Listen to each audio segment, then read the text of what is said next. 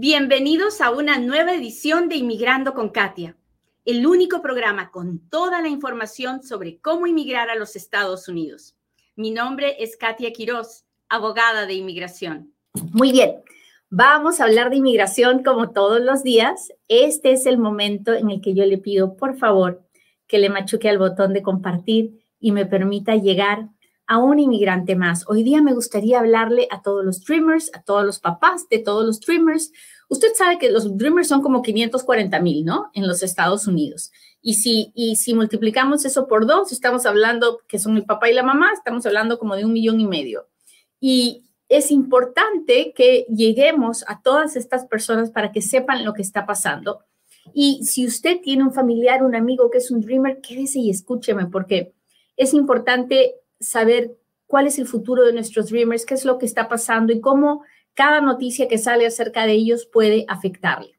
Así que levante la mano el que está bien despierto y el que está con ganas de aprender algo nuevo y cuénteme cómo ha estado y cuénteme desde dónde nos está mirando, porque ya lo sabe, yo soy bien, bien honesta. Lo fastidio nomás para que el video se vea con más personas. y soy descarada, encima, encima de todo soy descarada. Ok, listo. Ayer el presidente Biden uh, salió anunciando que quiere cambiar la forma en que la regla está escrita que no le permite a los Dreamers recibir Medicaid ni tampoco les permite comprar un seguro médico de los de Obamacare. Nosotros, ah, después de Obamacare, que fue la ley de seguro médico universal, ah, se abrieron unas, unas centrales de seguros médicos en cada estado que le llamamos el exchange. Entonces, uno eh, en cierto tiempo del año puede llamar y puede apuntarse y de acuerdo a lo que gana, recibe un subsidio del gobierno para tener seguro médico. Bueno, a este eh, exchange, a este seguro del Obamacare, no puede, en este momento no pueden acceder los dreamers, los que tienen DACA, los que tienen un permiso de trabajo porque llegaron como niños. ¿Y por qué no pueden acceder? Porque la ley del Obamacare dice que para poder acceder a esto uno tiene que tener un estatus legal y DACA se supone que no es un estatus legal. ¿Hasta ahí estamos claros? Cuénteme si me está entendiendo. Mis lentes están sucios, pero no tengo el pañito para limpiarlo, así que mi vestido sirve igual. ok. hola, hola, Graciela, ¿cómo está? Gracias por estar aquí. Cuénteme si me está entendiendo. ¿Qué me traes? Ay, gracias, gracias. La Vero me trajo uno de estos para limpiar mis lentes, qué amable. Pero a ustedes no les importa, ¿verdad? es lo... Ustedes ya me conocen. Pero de todas maneras miro mejor cuando están limpios mis lentes. Alma dice, lista para aprender. Muchas gracias, muchas gracias. Hola, hola. Karina, gracias por estar aquí.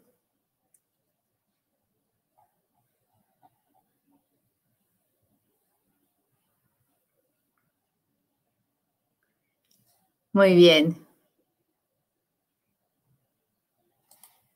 Muy bien, muy bien. Aquí estamos.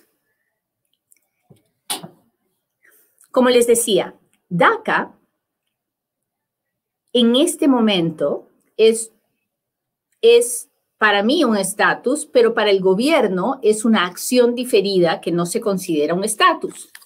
Y el seguro médico del gobierno solo se le puede dar a alguien que tiene estatus.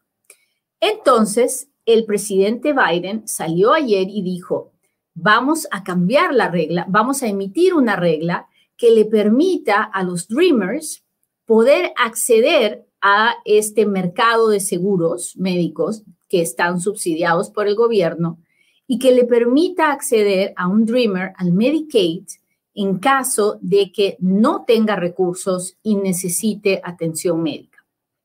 ¿Hasta ahí estamos claros? Entonces, para que esto suceda, primero hay que cambiar una regla.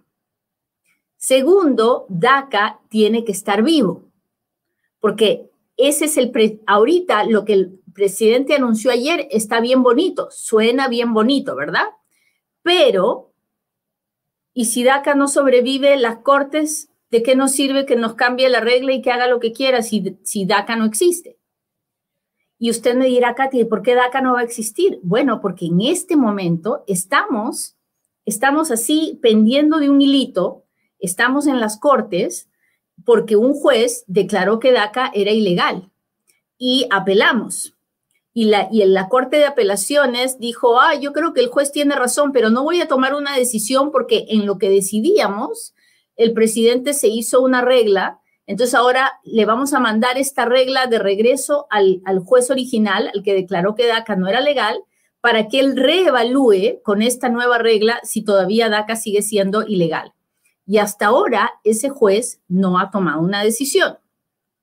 Entonces, en el momento que él decida, si decide a favor nuestro, estaremos tranquilos. Si decide en contra nuestra, entonces tendremos que apelar nuevamente y así, y si el quinto circuito decide en contra nuestra, tendremos que apelar nuevamente a la Corte Suprema. Entonces, no sabemos cuánto tiempo esto va a durar y mientras tanto, mientras esto está en los procesos de apelaciones, las personas que tienen DACA siguen renovando sus permisos. Las personas que no, que, que no alcanzaron a recibir un permiso, pero que califican para DACA, Pueden aplicar, pero no pueden recibir nada. Su aplicación simplemente sirve para notificarle al gobierno que son Dreamers y por lo tanto deben estar protegidos de deportación, pero eso es todo. Entonces, esta noticia del, del, del, presidente y de que quiere que los Dreamers puedan recibir Medicaid y que quiere que los Dreamers puedan comprar seguro médico en el exchange es una buena noticia, yo la aplaudo, pero ah, la verdad es que no sabemos si algún día se implementará porque dependerá de muchos otros factores. Dependerá de que DACA sigue viva, dependerá de que la regla se pueda promulgar. ¿De por qué? Porque hacer una regla no es tan fácil como, ok, acá le escribí y ya está y vámonos. No. Cada vez que yo les cuento a ustedes que va a haber una regla, se acuerdan que siempre les digo, bueno, hoy día publicaron que va a haber la regla. Mañana nos dan 60 días para comentarios. Después de los 60 días para comentarios, hay que, tienen que analizar los comentarios y luego tienen que publicar la regla y luego recién la regla es algo final. Entonces, este es un proceso que va a tomar tiempo.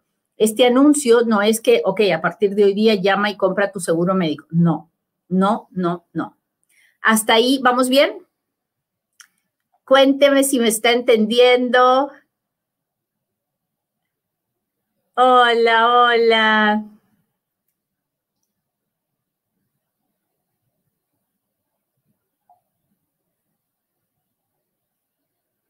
¿Cuándo sale la decisión del juez? No sabemos, no sabemos.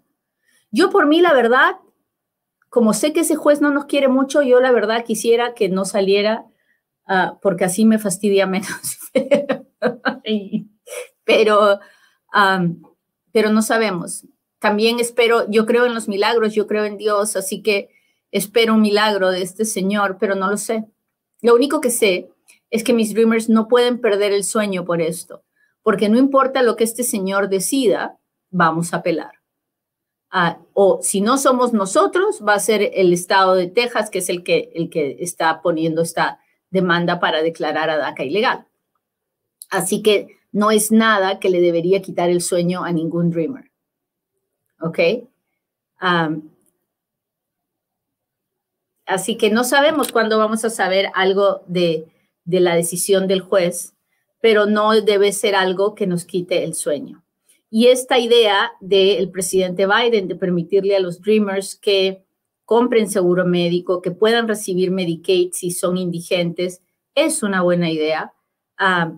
pero como les digo, dependerá de que se pueda promulgar la regla de que DACA siga vigente y de que las, los antimigrantes no le metan una demanda a la regla nomás para evitar que, ah, que esto pueda suceder, que también es posible, ¿no? Y usted me dirá, pero ¿por qué tanta maldad? Porque así es el mundo. No, dejaría de ser mundo. O sea, estamos en, vivimos en un país donde hay mucha gente con un gran sentimiento antimigrante, que no es correcto, que no está bien, pero que es nuestra realidad. ¿Y qué podemos hacer? Bueno, la verdad es que primero sentir mucha compasión y misericordia por esas personas, porque debe ser muy difícil vivir con ellos mismos, ¿no? Con tanto odio y tanto rencor hacia gente que no conocen y con tanto miedo, porque la verdad es que el sentimiento antimigrante no, no solo viene del racismo, viene del miedo. El miedo a sentirse tan chiquitos, tan vulnerables, de que nosotros los inmigrantes les podamos quitar o les podamos hacer algún daño.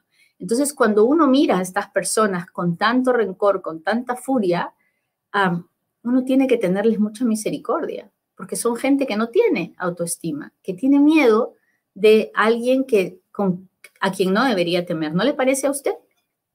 Yo los veo con mucha misericordia, con mucha compasión.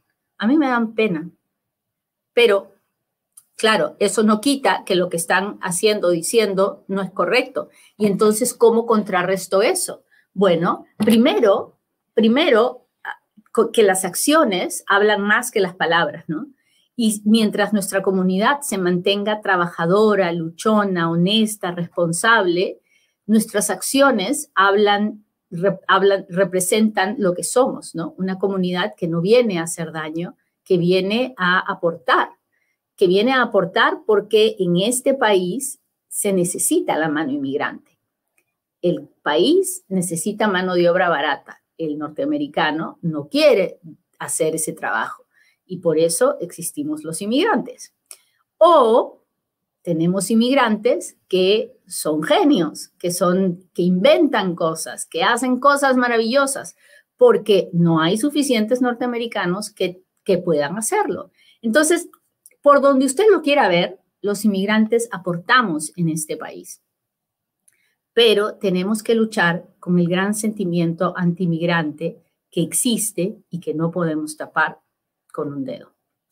Así que cuando nos enfrentemos al racismo, no vale la pena enfrentarnos al mismo nivel de las personas racistas.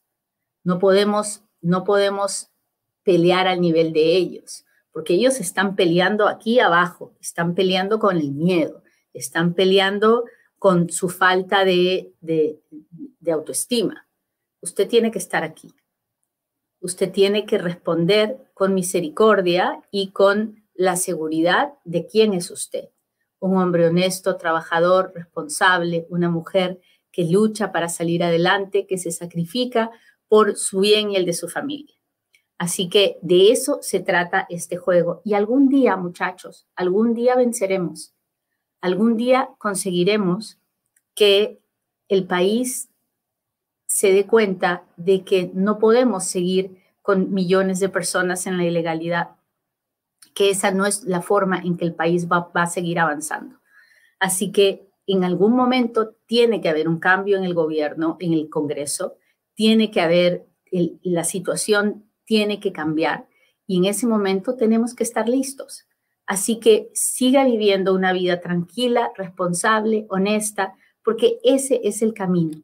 Y sigamos apoyando a nuestros dreamers, sigamos pidiéndole a nuestros congresistas que apoyen un cambio, una ley para ellos. ¿Por qué para ellos y no para el resto? Porque ellos son la punta del iceberg, ellos son la punta de la lanza, ellos son los que pueden decir, yo no pedí venir, pero aquí estoy y estoy haciendo cosas buenas. Así que por eso luchamos por ellos y porque se lo merecen. Son niños buenos, que, no, no quisieron venir, pero que están muy agradecidos de haber venido y que están haciendo cosas buenas. Muy bien, ya le canté lo que está pasando. Ahora hágame sus preguntas porque ahora es cuando Katia responde.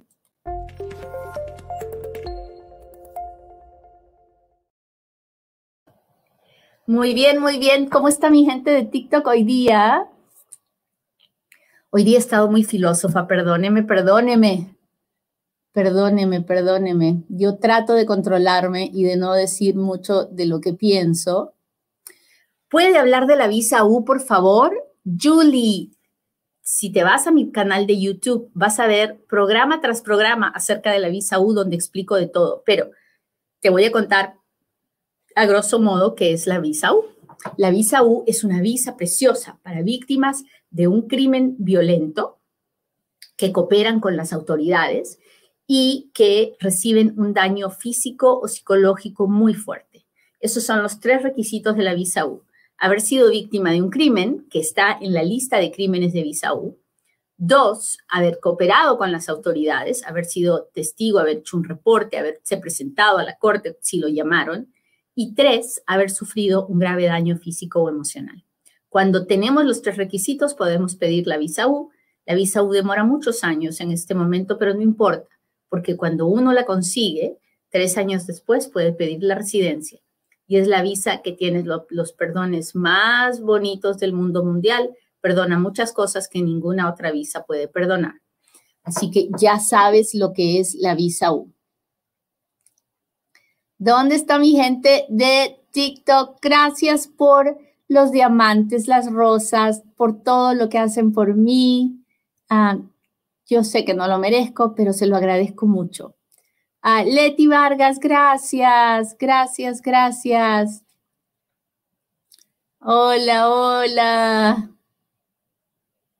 Gloria Beltrán, muchas gracias. Elizabeth, muchas gracias por las rosas.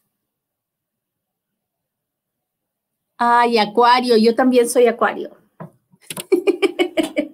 He aprendido eso hace un par de años. Pati Padilla, qué hermosa tu rosa. Muchas gracias, muchas gracias. Alondra, gracias por las rosas. Alondra, Yesenia, Berito. Yo también tengo mi Berito aquí en la oficina, no crean que no. Patti, Padilla, muchas gracias. Qué linda. A ver, soy residente, ¿cómo le puedo arreglar a mi esposo? usted no le puede arreglar, usted lo puede pedir para pedirlo tiene que hacer una petición familiar, es la forma I-130. Ahora, de que él con esa petición pueda arreglar es otra historia. Para eso él tiene que hablar con un abogado. ¿Ok? Hola, Laki Padilla, muchas gracias, muchas gracias. Ah, déjeme ver.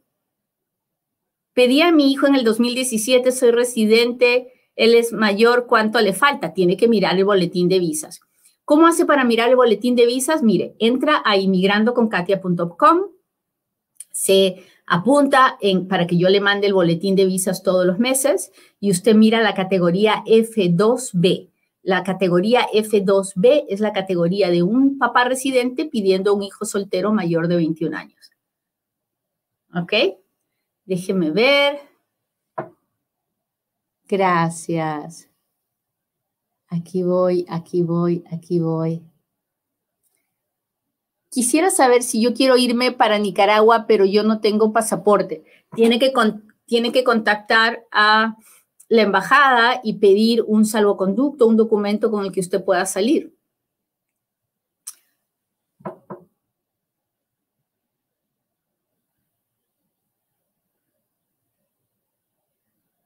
José, hola, ¿cómo estás? ¿Cuánto tarda un perdón? En este momento, 36 meses. Estamos, estamos esperando que el nuevo centro de procesamiento del gobierno, HART, ayude a disminuir esos tiempos, pero estamos esperando. No sé qué va a pasar, muchachos. A ver, déjenme ver cómo están mis amigos de el YouTube para ver si tengo algún super sticker o super chat que contestar antes de que se me vaya la onda.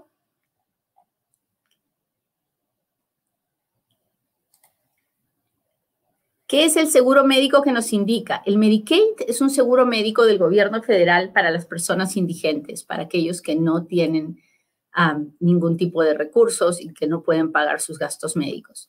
Y el exchange es el seguro médico de, um, del Obamacare, que es básicamente un mercado donde han juntado a, diferentes aseguranzas en cada estado y que esas aseguranzas se han puesto de acuerdo en una tarifa, en una cantidad de dinero para, para cobrarle a, los, a las personas que lo quieran comprar y luego el gobierno se fija si las personas con lo que ganan pueden pagar esa cantidad y si no pueden, el gobierno les ayuda, les, subsidia. Hola, abogada, ¿nos beneficia a los que esperamos la visa U con el, con el permiso bona fide esa acción diferida? Así es. Eh, bueno, no, no confundamos las cosas. De lo que yo estoy hablando hoy día es solo de DACA. Lo del bona fide es un permiso de trabajo que es de acción diferida, pero no, esto no es para usted. Me cerraron mi caso de asilo y lo voy a someter a la oficina de inmigración. ¿Me recomienda hacerlo? No lo sé.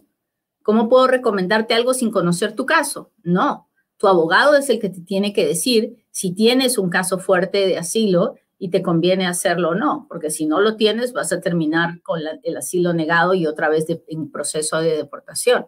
Así que no, no te puedo contestar, pero tienes que hablar con tu abogado de inmigración. Elimenas nos ve de Cuba y Eduardo de Texas, muchas gracias. Hola Gabriel, Gabriel de Chicago. Tengo a mi hija en Juárez detenida, no pasó el miedo creíble. Tiene hoy 40 días de detenida. ¿Cómo me la puedes ayudar? No puedo, piedacita. No puedo. Si ella está, si no ha pasado el miedo creíble con el oficial de asilo y no ha pasado el miedo creíble con el juez, ah, pues lo más probable es que, estén esperando para devolverla a su país.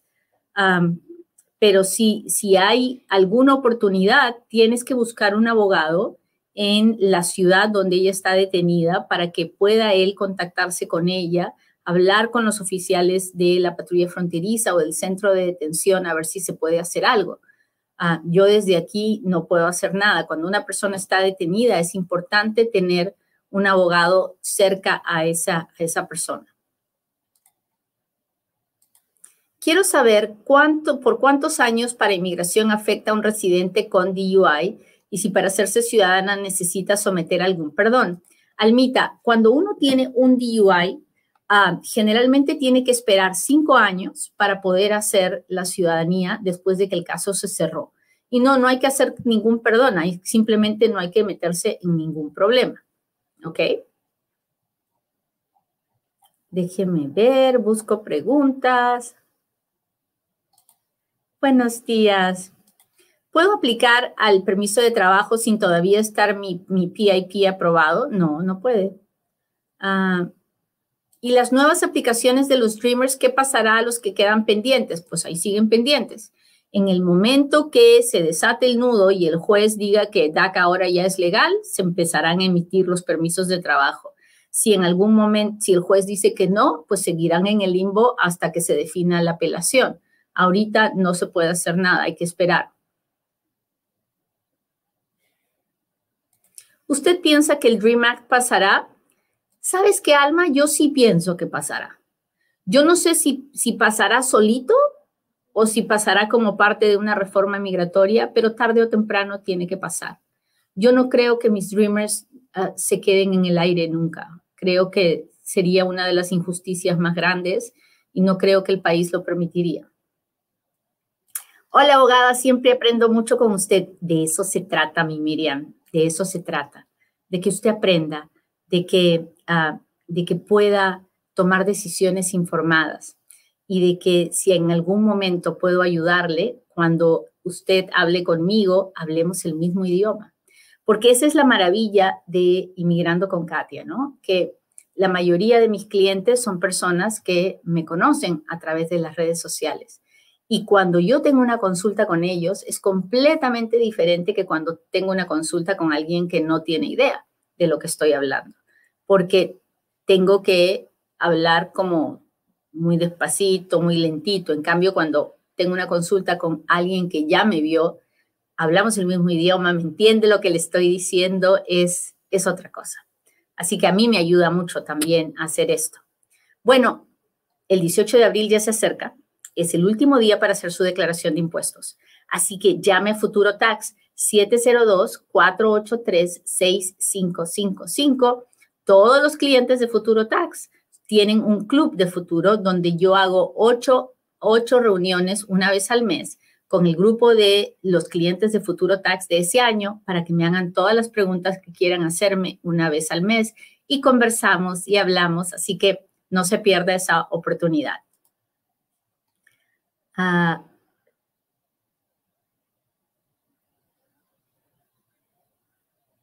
¿Cómo comunicarme con su persona para consultarle?